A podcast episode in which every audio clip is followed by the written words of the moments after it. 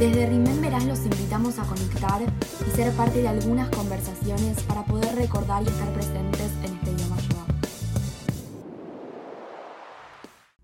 Nuestra invitada del día de hoy es Diana Wang. Ella nació en Polonia en el año 1945. Es hija de sobrevivientes de la Shoah y emigró a la Argentina junto a su familia en el año 1947. Hoy en día vive acá. Es emprendedora de memoria, psicoterapeuta, especializada en terapia de pareja, escritora y conferencista. A su vez, es miembro del Museo del Holocausto de Buenos Aires y del Governing Board of the, de la World Federation of Jewish Child Survivors and Descendants of the Holocaust. A su vez, forma parte del equipo organizador de TEDx Río de la Plata y es actualmente expositora en Vistage Argentina. Hoy estamos con ella, así que hola Diana, ¿cómo estás? Hola, ¿cómo están? Un gusto estar con ustedes en, esto que están armando para, para, para Yoma Buenísimo, buenísimo. Gracias, gracias por invitarme. Muchas gracias, Diana, por sumarte hoy. Para empezar a charlar, queríamos hacer como una pregunta bastante amplia, que es, ¿cómo te atraviesa la yoga en tu vida? Bueno, mira, eh, me atraviesa mi vida de una manera muy sencilla, es parte de mi identidad, es parte de quien soy. Eh, eh, en el momento en que yo me di cuenta que ser hija de sobrevivientes, yo sabía que era hija de sobrevivientes, no es que no sabía, pero en el momento en que me di cuenta, a los 50 años, aunque les parezca mentira, en el momento en que me di cuenta cambió mi vida es decir, fue como se dice en inglés un turning point, es decir, mi vida iba así empezó a y, giró para el otro lado. Eh, eh, en un momento cuando lo asumí y cuando dije, ah, la flauta, ser hija de sobrevivientes es una categoría de identidad también. Es como ser mujer, es como ser psicóloga, es como ser madre, es decir, también soy hija de sobrevivientes de la Shoah. Eh, y esto determinó, bueno, eh, eh, que me interesara por el tema, que me juntara con otros hijos de sobrevivientes, después con sobrevivientes, que formáramos instituciones, que, que, creáramos proyectos. todo me fue llevando hacia que escribiera libros y al mismo tiempo que conociera más sobre la historia de mis padres, sobre la historia de la Shoah, sobre todo lo que significa, tanto personalmente como para el mundo. Así que nada, todo de esta manera me atraviesa la Shoah. Espectacular, súper interesante. ¿Y qué nos podés contar quizás, eh, qué aprendizajes vos fuiste teniendo de todo esto que, a los 50 años te diste cuenta que eras hija de sobrevivientes y qué, qué, fueron tus grandes aprendizajes? Bueno, a ver, eh, trataré de resumirlo porque es muchísimo. Yo lo resumiría en dos capítulos, en los aprendizajes a nivel personal y en los aprendizajes a nivel general. A nivel personal, aprendí que uno va construyendo su identidad de múltiples capas, que nada es definitivo y que siempre puede sumarse una nueva. De hecho, a los 70 me sumé la de, la de conferencista y, y trabajar en el equipo con TED y ser expositora, cosa que antes no hacía. También aprendí que los encuentros entre pares, entre los que vivimos lo mismo, hijos de sobrevivientes en mi caso, son sanadores, te hacen bien, pero al mismo tiempo son reconstructivos, porque viéndose en los otros y escuchando las historias de los otros, uno empieza a reconstruir el rompecabezas de su propia vida y del pasado familiar. Y también aprendí que el trabajo en equipo es potenciador y multiplicador. Yo hasta ese momento era una psicóloga, trabajaba en mi consultorio y nada más. Y ahí empecé a trabajar en equipo y a moverme de otra manera. A nivel general, a nivel general, aprendí que la Shoah aporta un modelo de comprensión a múltiples niveles. Te permite comprender cómo son los procesos de generación de los genocidios, la enorme potencia manipuladora de la propaganda, la complicidad de los que creen que pueden sacar ventaja y se meten a hacer cosas que están en contra de sus propias convicciones, pero las hacen. También aprendí acerca de la capacidad de recuperación de la gente. En, el caso de los judíos, que es el que, los, el que nos reúne en este momento, vi cómo hicieron lo posible y lo imposible por mantenerse vivos, por cuidar a sus hijos, por no dejarse vencer por el horror y por lo que estaba pasando. y también aprendí, y también aprendí, y lo dejo al final, pero no es menos importante, la existencia de los rescatadores. Esas personas, esas personas que no eran las víctimas sentenciadas, y cuando vieron que era necesario ayudar a los que podían ser asesinados, lo hicieron, a veces arriesgando sus vidas y las de sus propias familias. Todo esto que digo que aprendí es aplicable a todo hecho genocida y a cualquier genocidio. Antes, cuando te presentábamos, contábamos que eh, eras psicoterapeuta especializada en pareja y ahora escuchando todo lo que vos contás que aprendiste, eh, creo que hay como una, una, relación muy estrecha y muy fuerte, aunque vos digas que tal vez reconoces todo esto a partir de los 50 años. ¿Vos crees que antes ya sabías que había una, relación entre esto que ibas a estudiar y todo lo que ibas a aprender en el camino de tu vida? ¿Crees que hay un tipo de relación entre esto? Eh, sí la hay, pero antes no lo sabía. Eh, antes no lo sabía. Tal vez la ejercitaba de manera, de manera no voluntaria, eh, natural, pero no lo sabía. Lo que, lo que yo veo es que todo lo que uno hace y todo lo que uno piensa se incorpora a quien uno es. Entonces, mi lugar como hija de sobrevivientes y mi compromiso e involucración con el tema son parte de mi vida, parte de quien soy y obviamente influye en mi mirada y pensamiento y también en mi ejercicio profesional como psicóloga. Aprendí mucho de cómo la gente sobrevive a estos hechos aparentemente imposibles de sobrevivir. O sea, aprendí sobre la capacidad de superación humana y algo no es una tontería lo que voy a decir, es la fuerza de la vida, cómo se impone frente, frente a los obstáculos. Aprendí también a relativizar muchas cosas que antes me parecían importantísimas y que no lo son tanto, como ganar más o más plata, como tener el peso, el peso o la figura que dicta la moda. O sea, me hizo, me hizo como un clic, como me cambió la perspectiva de la mirada y a poner las cosas en su, justo, en su justa medida. También aprendí a valorar la capacidad de superación humana. Y esto me permite acompañar a la gente en su tránsito por momentos de desesperación o de angustia, confiando en que encontraremos la forma de salir adelante, porque los sobrevivientes me enseñaron que se encuentra. También aprendí que no se puede medir ni valorar la conducta de los demás en el contexto actual, que lo que uno tiene que hacer es ubicarse en el contexto eh, en el que sucedieron las cosas, ver cuáles fueron los riesgos, cuáles eran las posibilidades antes de emitir una opinión. Es decir, es el viejo ponerse en los zapatos del otro. Totalmente, la empatía, ¿no? Claro, claro, claro. 100%, y bueno, súper interesante todo esto que nos fuiste contando de tus diferentes aprendizajes y demás, y, lo muy relacionado que está con tu carrera profesional, que vos sin querer quizás eh, te metiste y empezaste a desarrollarte profesionalmente en esto.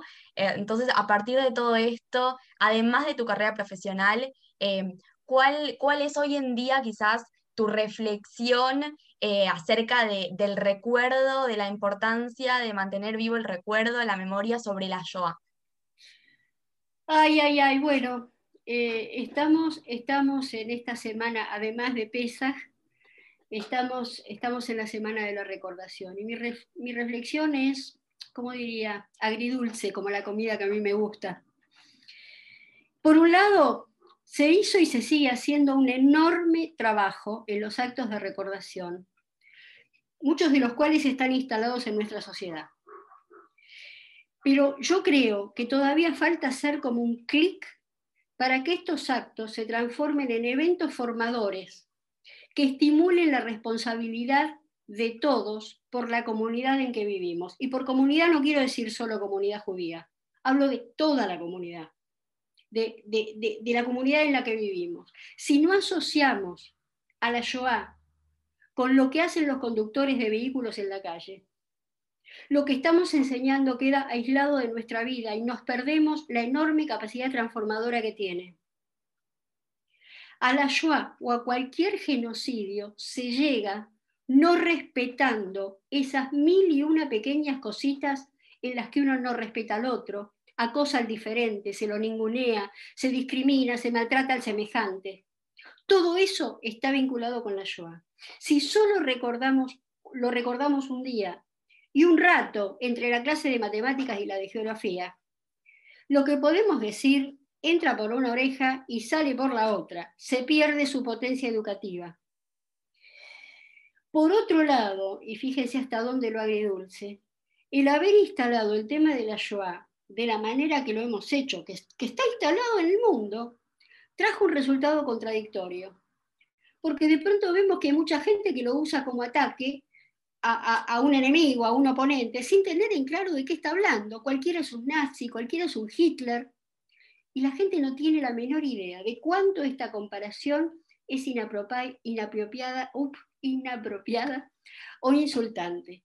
Por eso digo que mi reflexión es agridulce. Hicimos mucho, pero estamos recién en el comienzo, todavía falta. Y ustedes, chicos, son los, los que tienen la misión de hacer esto. Sí, es un, gran desafío que creo que tenemos por delante y uno de, nuestros mayores desafíos también es pensar e imaginar cómo vamos a seguir recordándolo más adelante. Eh, y a veces intentamos imaginarnos cómo va a ser el recuerdo dentro de 20 años cuando tal vez ya quizás las historias en primera persona que den un testimonio eh, cada vez sean menos. ¿Cómo crees vos que se va a recordar dentro de 20 años lo que pasó? No tengo la menor idea, no tengo la menor idea. Lo que, lo que sí sé es que se va a recordar. Eso no tengo duda que se va a recordar. Eh, así como pasa con el genocidio armenio, que pasó 20 años antes y se sigue recordando hoy. Y confío en ustedes para eso. Eh, y además, eh, los judíos estamos muy entrenados en hacer el ejercicio de la memoria, en el relato de nuestro pasado. Eso es parte de quienes somos y lo vamos a seguir haciendo. En cada sede repesa y en cada acto de recordación, en cada, eh, en cada lección que se da en la escuela, lo seguimos haciendo.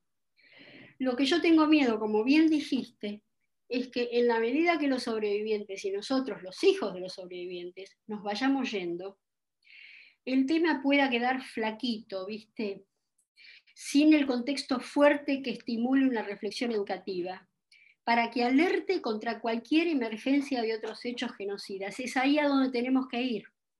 Creo que es nuestro deber en estos años, y este es el, trabajo de ustedes, se los tiro así, este es el trabajo de ustedes, es empezar a, cuidar esta semilla para que crezca y florezca y que el fruto que brote sea una enseñanza potente y transformadora, no un relato vacío de contenido. 100%. Y, y teniendo en cuenta quizás todo esto que vos recién mencionabas sobre que es nuestro legado, quizás si somos nosotros los responsables de transmitir esto el día de mañana y en un futuro, ¿qué mensaje quizás eh, nos podés dar vos a nosotros, a los jóvenes, en cuando el día de mañana quizás lamentablemente no estemos con testimonios en vida eh, de, los sobrevivientes o hijos de sobrevivientes, como vos recién mencionabas, ¿qué mensaje nos podés brindar a los jóvenes, así quizás motivacional o de algo que tengamos que tener siempre en mente para recordar y, tener en cuenta en un futuro cuando seamos nosotros los responsables de, de hacer que esto no se olvide y se recuerde? Ay, qué linda pregunta. Mirá, eh, yo lo que les diría, además ustedes ya lo saben, pero eh, yo que soy vieja, por ahí, por ahí les sirve que les diga, sigan su pasión, encuentren su pasión, encuentren aquello que, les da fuerza, que si te tenés que levantar a las 7 de la mañana, estás tan apasionado por lo que te tenés que hacer, que te quitas las telarañas del sueño y, la, y decís, me levanto y voy con ganas porque tengo ganas de hacerlo. Esto es la pasión, lo que te mueve, lo que te da ganas de hacer algo. Eh, no, dejen la pasión, la pasión que sientan, lo que, lo que los vuelve locos, lo, que los enamora. Eh, no se desanimen cuando las cosas no salen. Eh, a veces las cosas no salen al principio y cuando no salen es fantástico porque aprendes del error. Ah, esto no se hace así, esto mejor se hacerlo. Entonces insistí, entonces volví a tratar. Puede volver a no salir, volví a insistir, ¿qué no miré? ¿Qué no hice adecuadamente? Y entonces vas aprendiendo a caminar mejor ese camino hacia donde querés ir. Y si lo que sentís es que la enseñanza de la Shoah, que la Shoah mismo te atraviesa, que te importa, metete en ella, no te quedes, no te quedes eh, eh, eh, bollando en la superficie. Metete, lee nuestros cuadernos de la Shoah, que están en el Museo del Holocausto, en donde nos metimos con profundidad y hondura en cada uno de los temas. Habla con los aprendices, con los aprendices, los aprendices de los sobrevivientes, que mantienen viva esa historia y te dan, te pueden dar eso que el libro de historia que te cuenta cifras, datos, eh, no te cuenta y no te dice, y que, te permite entender y sumergirte y en ver cómo fue. Eh, entender lo que pasó y encontrarle el sentido de mantener el recuerdo y de transmitirlo, porque no es solamente contar, ay, cómo, cómo nos quisieron matar, cuánto sufrimos, eh, 6 millones murieron, y es importante saber eso, pero eso no es lo importante. Eso no es lo importante. Lo importante es qué aprendimos de eso. ¿Cómo podemos usarlo para que los hijos de ustedes y los nietos de ustedes, porque yo ya no lo voy a ver, vean un mundo mejor, un mundo que esté más preparado para estas locas aventuras genocidas que siguieron pasando y que siguen pasando. Trabajen, investiguen, eh, eh, háganle caso a su creatividad, a, su locura, a sus, inventos, todo vale, todo sirve, pero que no sean frases huecas, esas frases que suenan bien pero que no dicen nada, de tanto repetirlas las escuchás como si fuera el ruido de la lluvia. Creen proyectos, creen contenidos innovadores y traten de que sean tan estimulantes y motivadores para que, para que la gente tenga ganas de, meterse y aprender porque tiene que ver con su propia vida. Qué lindas palabras, hermoso. Muchas, muchas gracias, Diana, por charlar hoy con nosotros y enseñarnos tanto. Te agradecemos también por darnos la posibilidad de, en el día de hoy, de Yom HaShoah, recordar de una manera distinta a la que hacemos todos los años, pero igual así eh, seguir trabajando la memoria día a día y en esta ocasión tan especial. Eh, a quienes nos escuchan, los esperamos en el próximo capítulo. Muchas gracias. Y déjenme decirles que para mí es una fiesta y ver estas caras jóvenes y ver esto que están haciendo. Los amo, los amo, los amo de acá hasta el fin del universo. Muchas gracias. Nosotros a vos. Hoy sigo recordando, hoy sigo estando acá. Este es el legado, no se puede olvidar, no podemos olvidar.